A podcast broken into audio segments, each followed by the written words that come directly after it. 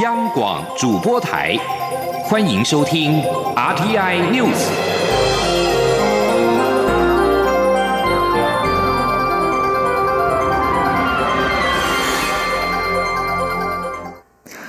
各位好，我是张旭华，欢迎收听这节央广主播台提供给您的 RTI News。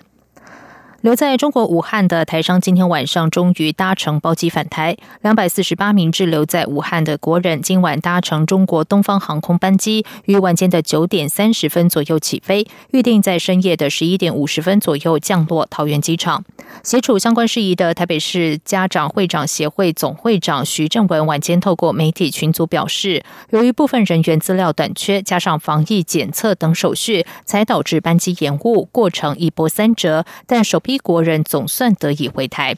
中央流行疫情指挥中心指挥官、卫生福利部部长陈时中在稍早的记者会中表示，指挥中心已经做好准备，飞机一落地就会分流检疫，在入境时采全程全人区隔方式处理。如果有符合后送医院者，就会直接送院，其余都会以专车的方式进入离社区稍有距离而且做好安全防护的隔离检疫场所来做检疫。陈时中说。在防疫的期间，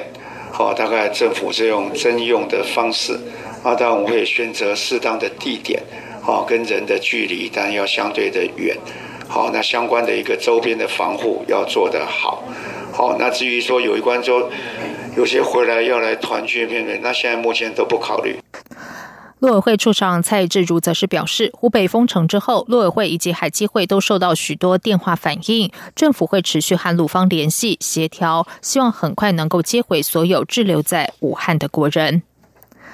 武汉肺炎的疫情尚未解除，全台各地民众都陷入买不到口罩的恐慌。中央流行疫情指挥中心今天晚间宣布，口罩贩售实名制将于二月六号上路。未来每个人将凭健保卡到健保特约药局采购口罩，每张健保卡可以用十元购买两片，而且七天内不能够重复购买。记者肖兆平报道。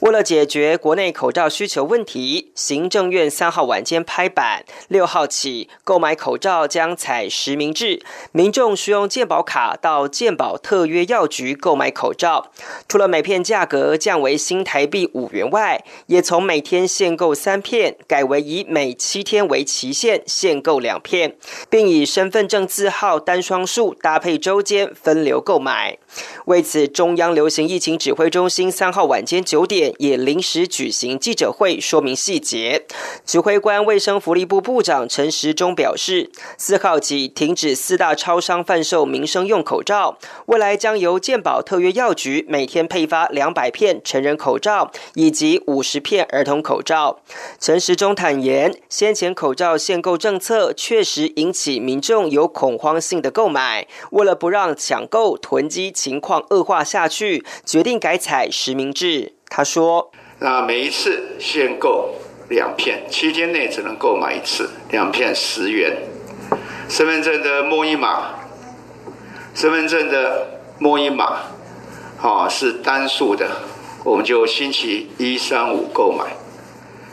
偶数的，我们就要星期二、四、六购买。星期天不限。”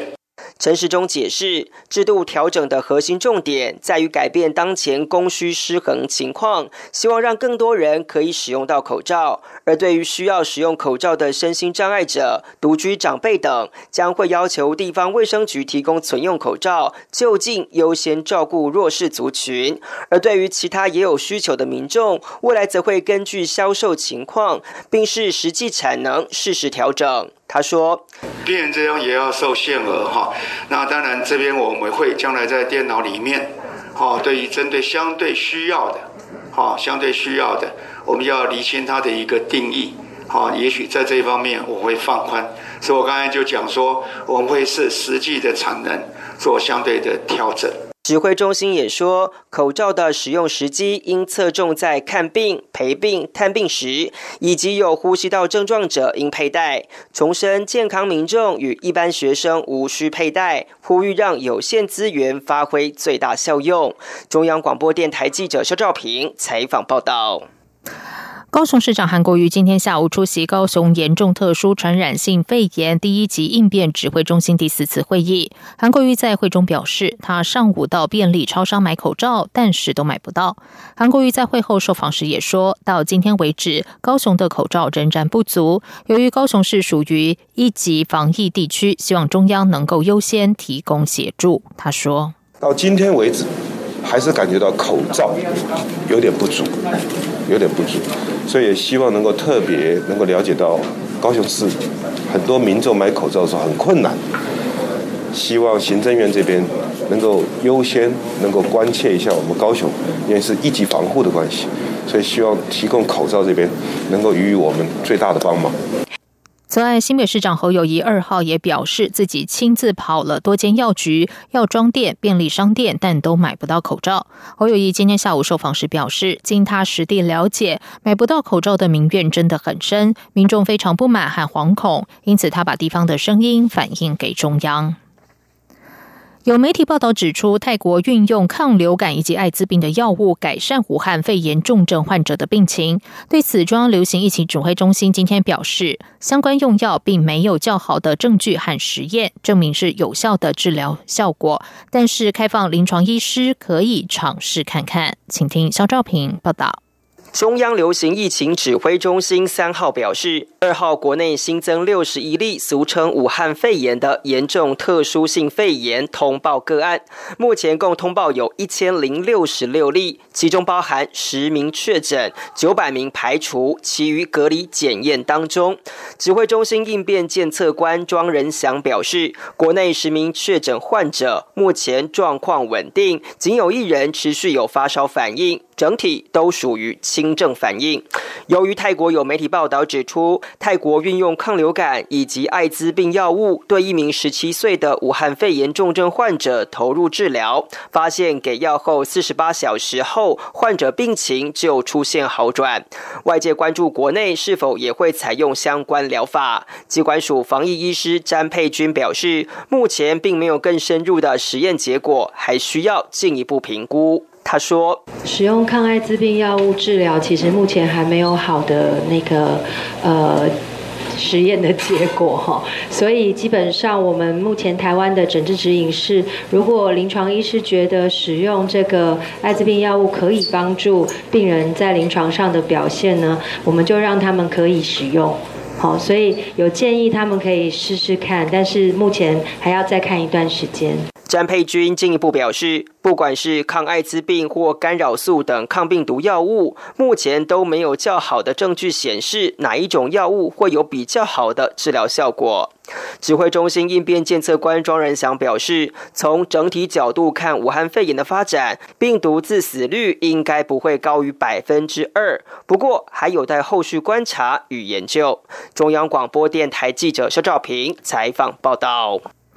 世界主要国家及友邦近日纷纷表达支持台湾参与世界卫生组织 （WHO） 的立场。外交部今天呼吁 WHO 及其所属机构，正是美日加、欧盟还有我友邦等国际社会支持台湾人民追求健康权益的要求，将台湾纳入国际防疫体系，邀请我方专家参与 WHO 及相关会议，以尽早防堵目前存在的防疫缺口。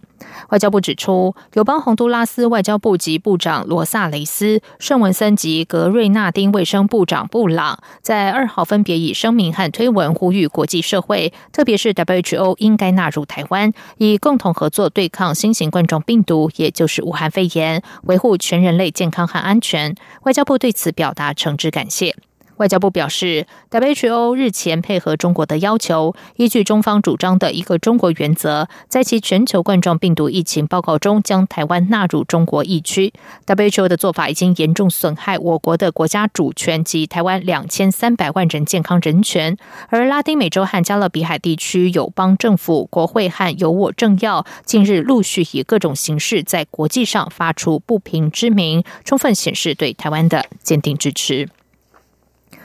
继续来关心的是，由越演制作、知名艺人蹦恰恰主演的台湾原创音乐剧《历经卡拉 OK 的最后一夜》，近日于成品生活日本桥举行宣传记者会，宣布进军日本小剧场圣地本多剧场演出。包括驻日代表处台北文化中心主任王淑芳、演员蹦恰恰、导演曾慧成、本多剧场负责人本多圣一郎与日本剧团五二 Pro 皆出席，为台日小剧场文化交流揭开序幕。记者江昭伦报道。在驻日代表处台湾文化中心的协助下，台湾华山文创园区乌梅剧院及日本下北泽本多剧场将建立合作计划。第一步就是各派剧团互访演出。台湾方面将由耀演剧团在三月十七号到十九号，在素有日本小剧场圣地之称的本多剧场带来历经卡拉 OK 的最后一夜台湾原创音乐剧。日本则派出五十二 Pro，在二月二十一号到三月一号在华山乌梅剧院演出《夹缝彻痕》。台湾文化中心主任王淑芳表示，日本小剧场发展相当成熟，加上内需足够，过去三十多年来，本多剧场不曾开放外国团队申请场地演出。今年在台湾文化中心的协助下，终于促成历经卡拉 OK 的最后一夜进军本多剧场。这不仅是台日小剧场交流的第一次，也是本多剧场从一九八二年创立以来第一次提供外国团队表演使用，具有重要意义。王淑芳也希望借由首次台日小剧场交流合作，以台日双方各派剧团互访演出为起点，启动后续台日小剧场在演出制作和人才培育等多元面向的合作契机。王淑芳说。这次是要演剧团嘛？那如果说不错的话，说不定将来就可以带动其他的台湾的小剧团也到本多来，这样陆陆续，那就可以借这个机会，这种系统性的把台湾的剧团带出来，在国外演出，这也蛮好的啊。是建立一个一个类似一个一个平台的概念来协助他们。历经卡拉 OK 的最后一页，邀集了金钟编剧詹杰、传艺金曲奖得主李哲义共同打造，借由台日共通的场面文化现象卡拉 OK，发展故事核心。以魔幻写实手法折射时代缩影，鲜明传达台湾港都风情与庶民情怀。彭恰恰表示，这是第一次在日本演出，觉得非常光荣。有别于以往谐星形象，能以演员身份登上本多剧场，而且是全是女性角色，可说是演艺生涯的极大挑战。日本本多剧场负责人本多胜一郎则表示，从今年开始，将有一位乌梅剧院的同仁到本多剧院学习。他期许透过这次的演出。为台日小剧场开拓更多海外巡演与跨域交流的可能性。中国电台记者蒋昭伦报道。在外电消息方面，一项向纽西兰国会请愿，呼吁国会敦促纽西兰政府承认台湾与台湾建交的联署活动，至台湾时间今天晚上七点截止，总共获得了六万五千六百三十人的支持。发起联署的是佛瑞斯特，请愿案于一月七号起于纽西兰国会网站开放联署，到二月三号结束。弗瑞斯特在请愿理由指出，他相信在纽西兰的我们支持我国士兵奋斗而来的民主，然而我们却让中国或中华人民共和国迫使我们接受一个中国政策。弗瑞斯特接着指出，台湾应该被给予我国士兵奋斗争取的权利，也就是自由和民主。因此，他希望国会要求政府给台湾正式的外交承认，即使这意味着会失去贸易伙伴。根据纽西兰国会的相关法规，请愿案并没有连署门槛。连署截止之后，发起人可以请求国会议员在国会提出请愿案。请愿案将会被分到相关的委员会讨论，委员会将会检视请愿案，并依讨论结果向国会提出报告。报告可能包含对政府的建议做法。报告送到政府之后，政府必须在一定时间之内做出回应。土耳其总统埃尔段今天表示，土耳其在一场报复攻击中已经击毙连续数十名的叙利亚士兵，而在这之前有四名土耳其士兵在叙利亚西北处遭炮弹攻击丧生。前往乌克兰之前，埃尔段于伊斯坦堡的机场对记者表示，目前正有一场行动进行当中。根据初步讯息，另一方大约有三十到三十五名叙利亚人被击毙。埃尔段今天表示，土耳其将持续在叙利亚西北部伊德利布省对叙利亚政府进行报复行动。土耳其军队今天稍早在叙利亚西北部遭到炮弹攻击。土耳其国防部今天发表声明指出，土耳其士兵有四人死亡，九人受伤，其中一人伤势严重。最近几个星期以来，叙利亚政府在俄罗斯空袭掩护下，加紧对叙利亚反抗军的最后重要据点伊德利布进行攻击。以上广主播台，谢谢收听，这里是中央广播电台台湾之音。大家好，我是台大医师黄立明。大家知道手部卫生是非常重要的，今天就来跟大家示范如何正确的执行手部卫生步骤。请跟我一起来念口诀，只要轻松记住这些步骤就可以了。口诀包括内、外、夹、弓、大、立、丸，只要记住七字诀就可以。